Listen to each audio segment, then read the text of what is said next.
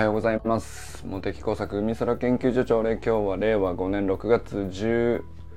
日でございます。善くん。ナイススプリントいや素晴らしい2連覇おめでとうございます。すごい映像でしたね。あのすごい映像見たな。いやあの2連覇もすごいんだけど俺前回の走りよりかっこいいと思ったかもしれないな。あの前回は前回でどっちかというとむしろレース展開的にはよりドラマチックに見えるというかでもなんか今回のはなんだろうな、まあ、善くんがどういうね意図であのレース展開にしたのかわかんないですけど。あおはようございます。ねそれも聞いてみたよね。いやなんか俺は、まあ、ちょっ前回と基本的にまあ後ろから追い上げてラストで抜いていくっていうそれ自体は一緒なんだけどなんか前回より全然なんていうの？余裕と力強さを感じたというかうん。まあ最後のガッツポーズかっこよすぎない？いやよかった。っすね。まあとにかくなんかそのラストの 100m であんなになんていうかうーんなんていうの焦ったスパートでもないし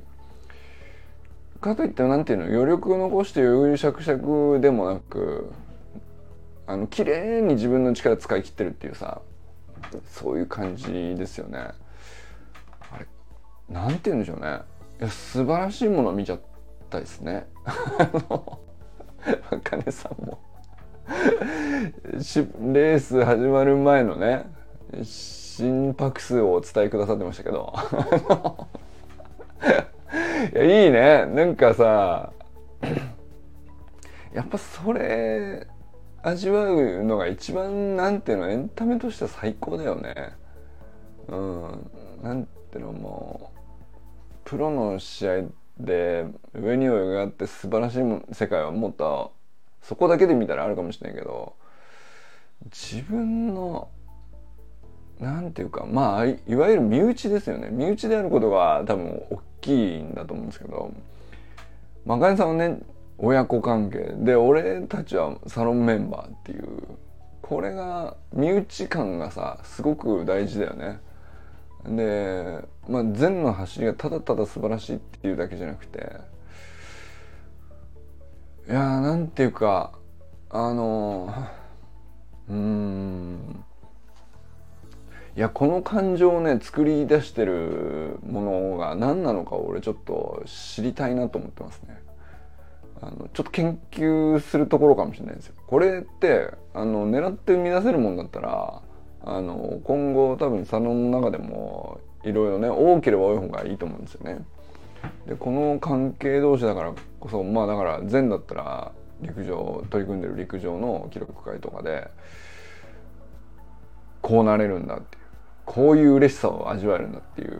感じだよねだから周平さんとかもスタイフで今日は喋ってましたけどなんていうか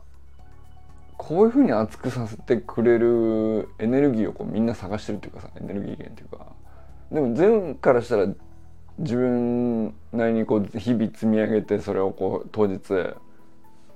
発揮しただけっていうぐらいのねなんていうか喜ばせるために走ってるわけじゃないじゃん。だけどあのただ走ることにこう無我夢中というか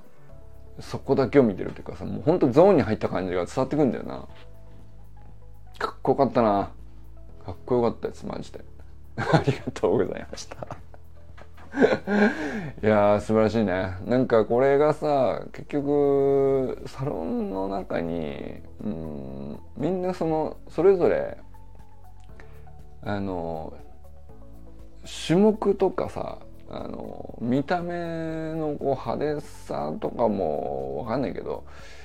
全然種類みんなバラバラなんだけどみんなこうちょっとずつ何かしらに挑戦してるっていうことをさシェアしてくれてるから物語が積み上がってで今日が祭りの日だっていうその時がさあの訪れた時にそれ誰のどんな結果であっても何位であってもすごくこうなんていうのかな。喜びに変わる置き換わるその瞬間があるよね。なんかそれはそれぞれ思うな。だからゆかさんもねもうすぐマスターズ来週なのかな？来週末なのかな？とかありますし砂塚さんはもうちょっと先見てるかもしれないですけどなんかこうそれぞれチャレンジしているよう共有しているからあのでそういう人同士で何ていうの？応援し合っているっていうことが応援されてる方も分かってるから何ていうの？ただの応援じゃなくなると思うんだよね。これはなんか本当に面白い関係というかあの身内のちょっと外側のまあだからほぼ身内なんだけどちょっと外側のいい面白い関係がまあなんか生まれてるなとも思ってたですかねなんかあかねさんのレース直前のさ「全頑張れの」こう心拍数とかもすっげえなんか想像想像に過ぎないんだけどなんか自分ごとになるっていうかさめちゃくちゃわかるよね。っていうかさ自分がそのスタートラインに立ってるような錯覚に陥るんでしょうね。あまりにもこう身内として入れ込めば入れ込むほど自分が走るわけじゃない。ただこう応援席で応援する立場なんだったらその結果を僕なんかは聞くだけの立場だけど綺麗になんていうかちゃんとそのどういう気持ちでスタートラインに立ってるのかとかどういう気持ちで応援席にいるのかとか勝手に俺の中で再現されちゃうんだよね。それが。これどういう能力でこんなことが起こってんだろうなっていう。でもまあみんな能力っつってもさみんなにある起こることじゃないですか。みんなに起こることなんだけどうんいつも誰に対してでも起こることでもないんだよね。なんかそのうん善くんのことだからこうなるんであって、えー、なんていうの？ちょっと知り合いぐらいでちょっと頑張ってるのなんとなく知ってるぐらいのまあ知り合いいっぱいいるわけですけどこうはならないんだよ。俺の中でさ。そこまでこう親の心拍数まで俺の中にこう入り込んでくるとか起きないことなんですよ。でも起きてるんですよね。これがすごいことやなと思って。これどういう仕組みなんだろうっていう。面白いですね。いやとにかくおめでとうございます砂塚森忠さんおはようございます森本あかねさん全くんかんくんおはようございます周平さんおはようございます今朝のスタイフ暑かったっすね暑かったななんだろう過去一暑かったんじゃないですか おはようございます。えー、ちょっと待ってよ。山本健太さん、おはようございます。清水信之さん、おはようございます。寺井修香さん、おはようございます。中村修平さん、おはようございます。めちゃくちゃ熱い放送じゃないですか。いやー、なんか、音声配信は才能じゃないってもう言う必要がなくなってるなーっていうのはね。ま あ最近ここ、ここ最近もう言わなくなってたけどさ、そそれをねなんていうのもう本当始めた当初ってそれこそなんていうのもう苦手意識マックスみたいなところからスタートしたじゃないですか。シュさんって。喋り苦手なんですよっていうあの話せないですっていうさ。書けないし話せないし発信なんてみたいな その感じだったけどさ。まあでもだからそれをあえてさやまあ俺なんていうの？サロンの中とはいえね。あえてトライし始めてでも何喋っていいんだろうみたいな感覚の時結構あったと思うんだよねあれはやっぱりカロリー使ってたと思うんだよねそれはあのお酒も飲まざるを得ないというぐらいの あったけどあの時にさやっぱり音声配信は才能じゃないって最後に言ってたのはやっぱりあれ必要だったんだよねきっとね。あの特に苦手意識がに押しつぶされそうだなっていうのを跳ねのけるにはあれが必要だったんだよねきっとね。ででもなんか偉いもんで半年も喋ってるとまあなんだろうなあの喋りのうまい下手もあるんだけどうまい下手っていうかさあのあこういうこと話したいんだなって自分で見えてくる段階があってでそこから徐々にこうあんまりもじもじしてねえな 最近っていう。あれもじもじだらだら喋るってコンセプトで始めたのになんか半年もしたら割ともじもじしなくなっちゃうもんですねっていう。感じになってきたじゃないですか。まあでもまあなんかそこでなんだろうね。一通りこうあこれでいけんのかってなって喋れるなってなった後しばらくねその、まあ、出張だのなんなのもあるし途切れたりとかするじゃないですか。で、まあ、途切れるっていうのもこれ多分ある程度慣れてできるなってなったからまあ一旦置いとこうっていう感覚なのかもしれないなと思ったんですよねあの今思うとですけど。でだからそのずっとただただ続けるもまあまあそれはそれでい面白いと思うけど途切れた上でなんかひょんなきっかけでやっぱりまたやってみようかなって思うぐらいやっぱり言いたいことがあったんでしょうね。で再開したじゃないですか。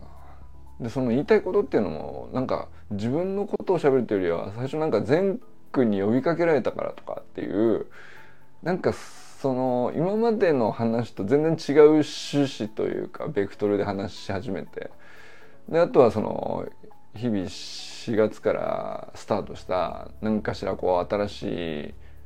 ジムでのトレーニングの習慣とかそれにまあそれに行く途中のあこの時間ってこうこれに使えるかもみたいな、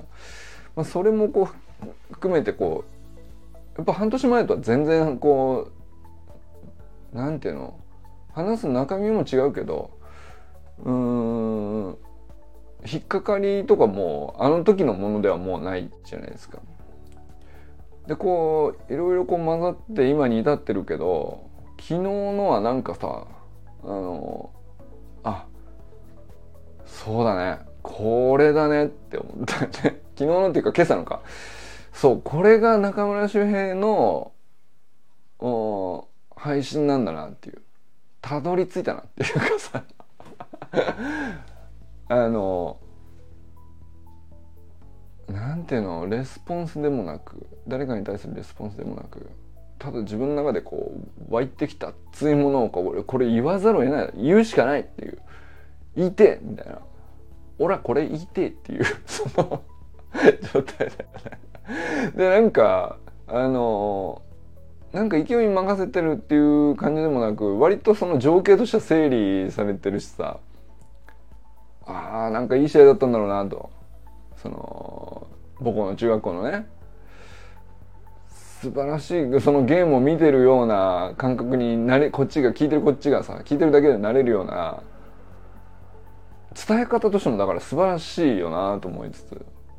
うんそれ伝え方のこう分解をするとさ、まあ、一方では言葉がはっきりしてるとか文章として分かりやすいとかそういう要素ももちろんあるんだけど一方ではさ適切なの熱量が乗ってるっていうのはこれ適切にならないんだよなかなかさ その熱くなったら熱くなったで熱すぎて何言ってか分かんなくなっちゃうっていうこともまあ当然あるんだよね。だけど一夜明けて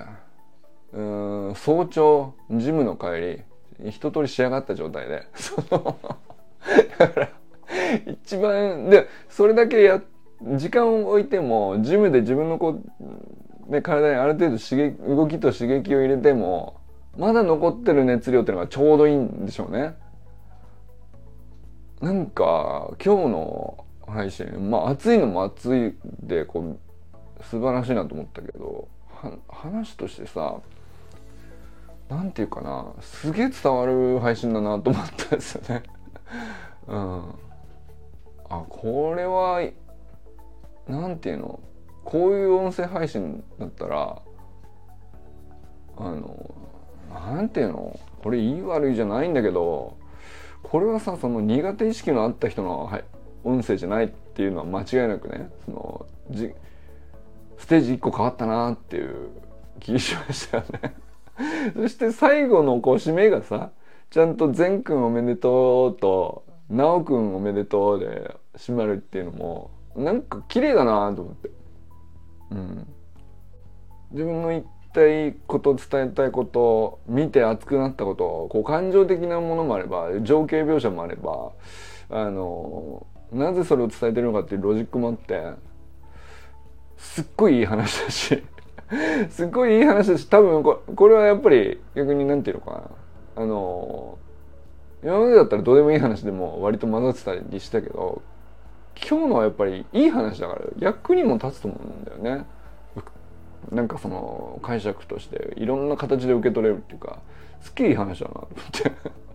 て。なんだろうな。あの前の2連覇の走りも感動したけど俺今日の周平さんの配信はあ仕上がりましたねっていう。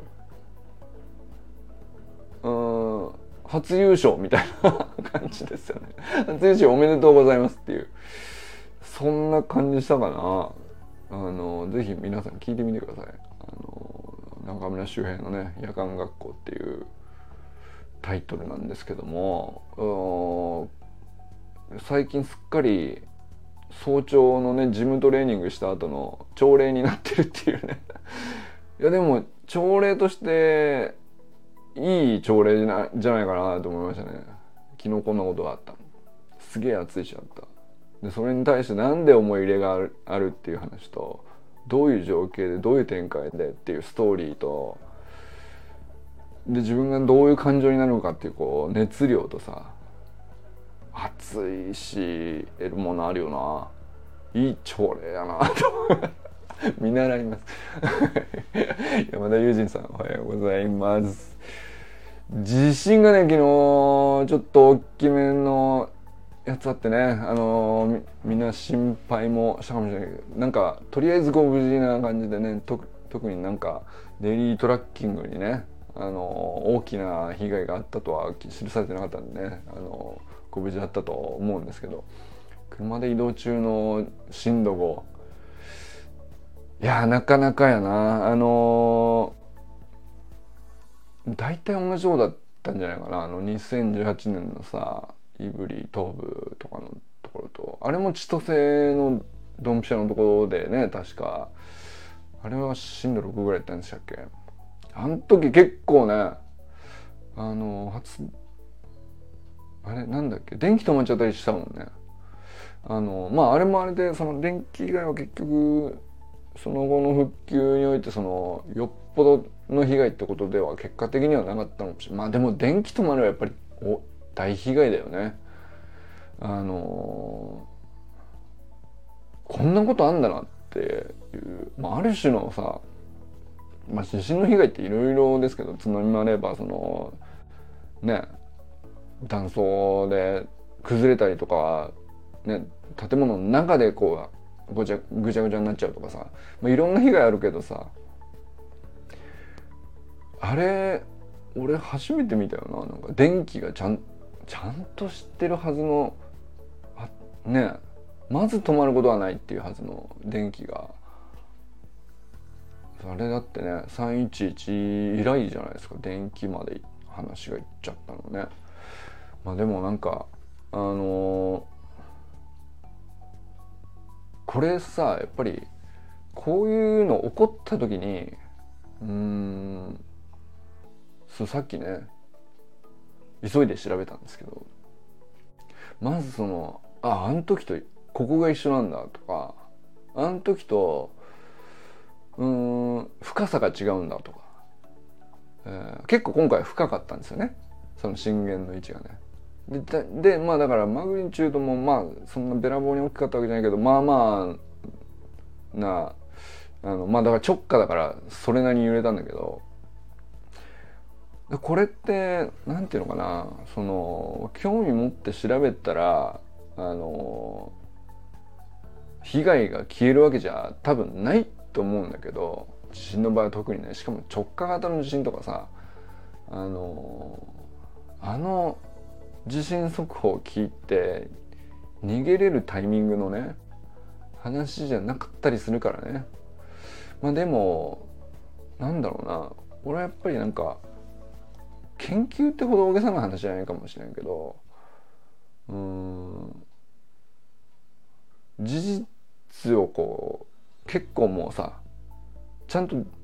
探せばある情報って結構整備されてるからなんかねあのほっとかないっていうのは結構大事かなと思ったんですよね。あの怖いでああよかったとまあ比較的これで済んだみたいなところで終わった時にあのじゃあ何ができるのかなってまあ俺もよく思うけその地震だけじゃないよね。そのまあ僕の分野だと気象だとさ気象災害とかさまあ基本毎年あるからね台風だの、まあ、前今の梅雨時だったらどっかで水害とかさどこかしらで何か起こっちゃうわけじゃない。でこれなんなんかねこうたまたま自分生き延びたでああよかったで終わってしまうことになんかね俺これでいいのかなって毎回一応ずっと思ってた時期があるんですけどあのまあ何がいいか悪いかよく結局ね今も結論出てないんだけどさ。少なくともやっぱりなんか起きて事実がこう整理されていくんですよ。こう誰かが整理してくれるんですよ、まあ、気象庁だったりあのまあそれこそウィキペディアなんて本当に今すごく過去の災害に対する情報のなんていうの集約のプラットフォームとしてはやっぱりなんか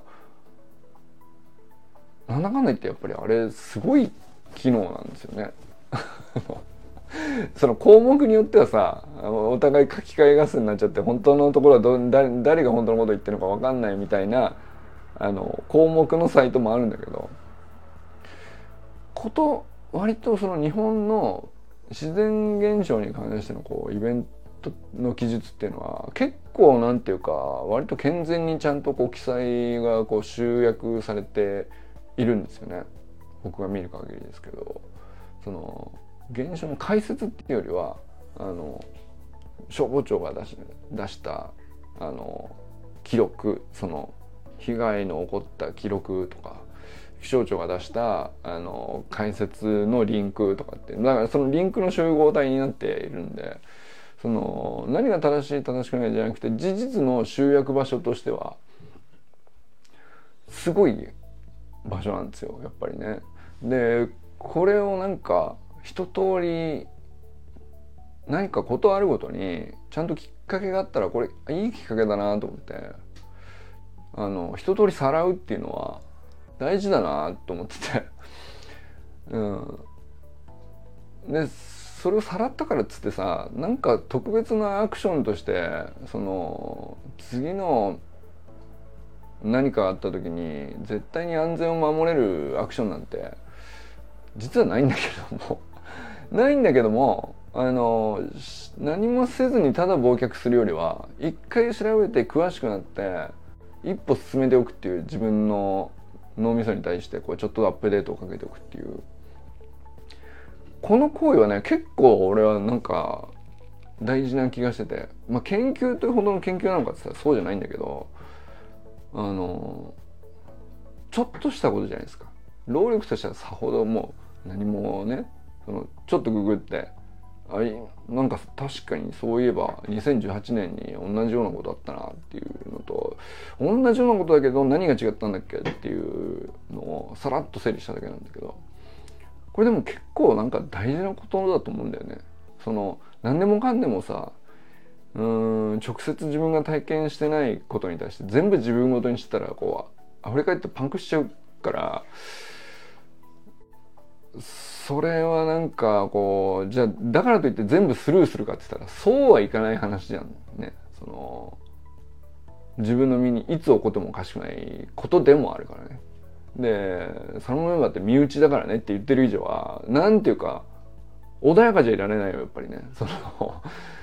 何か、うん、自然災害みたいなものがあの誰かのところで起こったらでこんだけこう散らばってるってことはその確率も上がるよね。その九州で起こるかもしれないしさ北海道で起こるかもしれないしでまあもうね本州四国北海道九州って全部にいるからねうちのメンバーね一応ね 47都道府県とまでは言わんけどどっか結構散らばってるからさ関西関東とかっつってまあまあちゃんと散らばってるもんだからある意味その自分ごとにならざるを得ないようなよからぬ出来事もまあ起こるよ多分ね。でその時にあのどれぐらいのこう感じで受け止めるかってまあ何の正解もないんですけど、まあ、俺の中ではやっぱりなんかあの、まあ、まずはご無事でよかったからそれでいいっちゃいいんだけど俺なんかこう一歩調べるっていうのはその都度やっとくのは大事かなと思ってます。身内に身内の住んでるとこで何かしら起こった。うん大丈夫安否を確認するまあここまでは多分ねみんなやることだと思うんですよでもこの後一歩それって何だったのかなをうーんまあある種ちょっと引いた目でもありつつ自分ごとでもあるっていう感覚でちゃんと調べるっていうのをまあ10分やるだけでさ全然話違って見えると思うんですよね。あのもう事実関係の整理みたいなさあのググって出てくるのをまあ5個記事さらっと眺めるだけでも全然こうなんていうのちゃんと自分ごとになる感覚が違うんで。でこれはなんかすごくうん海空研究所という研究所の名前を冠する以上ねなんかねやってみてもいいかもしれないですね。ちょっとやってみる。うん、後でちょっと共有します。共有を。あの、僕はどこをさらったかっていう。うのをね、ちょっとやってみようかなと思ったりします。まあでも、いずれにしてもね、あの、大きな被害がなかったようで、何よりでございます。小山愛さん、おはようございます。安部ゆきかさん、おはようございます。まあ、ゆきかさんの、あれだよね、そういえば、えー、ご出身、あれ？岩手だっけ？東北だもんねなんかこれもなんかひょっとしたらさまあ別に東北だけじゃないんだけどあんあの東日本大震災みたいな話でいくとさ別にえー、三陸沖だけじゃなくてまあ基本日本全国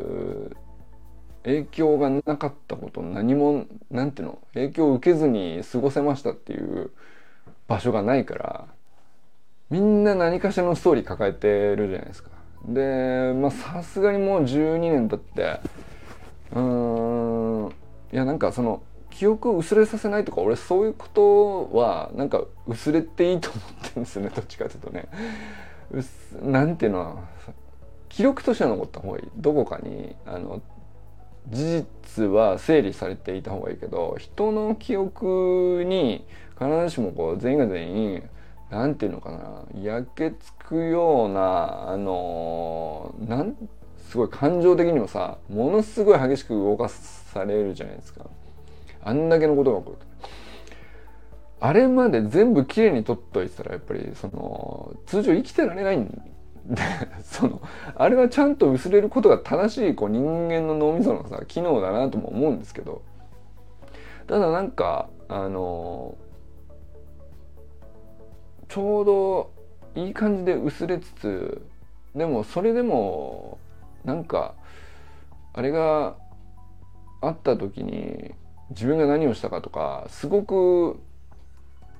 ある意味冷静にメタ認知できるぐらいの期間でもあるのかなっていうそれもなんかそうっすね。シェアできる場所があってもいいのかなと思ったりしたよね。なんかまああのー、すごく直後とかってさ扱いが繊細だったと思うんですよ。もういろんななんか方向からの見方があってあのー、被害と事故と対応とそれぞれの何て言うか強いられたこととか、まあ、全部混ざっちゃうとその共有したりとか語り継ぐとかっていうのもなんか本当にそれぞれ大事なことだったと思うんだけどやっぱり難易度が高すぎたんだよね。その直後にやるにしてはね、うん、なんか事実なのか思いなのか、えー、希望なのかこれからこうこうなってほしいっていうね。その望みなのかさ。それはなんかそのすごく分けるのが難しくて。でなんだったらどうあるべきとかね。なんかいろんな話出てきてまあまあまだ一通りできたとも言えないこともあるのかもしれないけど。うんまあでもさすがにこういろいろなんていうかあの復興とともに落ち着いてる部分も増えてきているからなんかあのこれは今更蒸し返すとかじゃなくてあの今こんだけ経って割とゆっくりメダリンチできるとするとこうそーっとテーブルの上に置いてみてあんもう本当に安全な空間でだったらこれはやっぱり喋っても全然いいですよっていうものをなんか身内では喋ってもいいのかなっていうなんかそういう時間はたまにあってもいいかなっていう。でこれはあのなんていうかそのまあたまたまね昨日は北海道地震があったからっていうきっかけではあるんだけどあの時と今っていうのはそのすごくシンプルなポイントでこう見えてるものがあると思うんですよね。あの時見えてたものと今見ているものとその間で何か変わったんだとしたらあの単純にその時が経ってその時間解決したものもあればあのテクノロジーで解決されていることもあれば、えー、なんだろうな仕組みとかうんまあなんだろうみんなでこういうところで大体こう合意してこうしようってなったルールみたいなものかもしれないし何でしょうね。それって結構ばらつきあると思うんですよ。たかだか10人でもまあまあのばらつきあるんじゃないかなと思ってでこれなんかばらつきは可視化できる場所があった方がいいかなっていう気がしたりしましたね。うん、あんまりされたことがないと思うんですよ。その怖いから そのなんていうのかな外に出るとどっからそのうん自分が持ってる単純な事実であってもまあ、どう解釈されるかって不安なところがあってなかなか表に出せないこととか割とあるじゃないですか。でだからあのこれは表に出せないっつってしまってたものとかあるかもしれないよねなんだったらね。でまあだからこう比較的少人数で閉じたコミュニティの中であえてこれずっとまあなんていうかあえて言わなかったんですよ。表に大きな声で言うほどのことでもなかったしでも実際には私はこう思ってましたっていう。なんかそれはねなんか本当はどっかにの記録し単純な記録として残した方がいい知恵なのかもしれないじゃないですか。なんかそれはなんかちょっと今思いつきました。まあねあの自信があるために毎回毎回それをずっとやるっていうことがいいとも思わないんだけどあの、まあ、今回はねちょっとまあまあな自信だったんでねあの、まあ、ご無事でよかったということと同時にあの、まあ、研究所としてどういうスタンスなのかっていうあの、まあ、ちょっときっかけなのかもしれないからなんか僕もそのね、地震の研究者でももちろんないよ。だけどまあなんだろうな。あの地震の研究者になった人とかあの災害に対してこう全般として考えてる人とかいろいろ話してきたんだけど俺の中でこうどうもねまだこうけ腑に落ちてないというか決着してないこと悶々としてることがすげえもう積み重なってるんですよ。で積んどくみたいな状態になってて。あの今置いてあるっていうものがね結構あるんです。なんか一時期すごい頑張ってこうなんか災防災とかさあの、まあ、減災とかさそのただのけん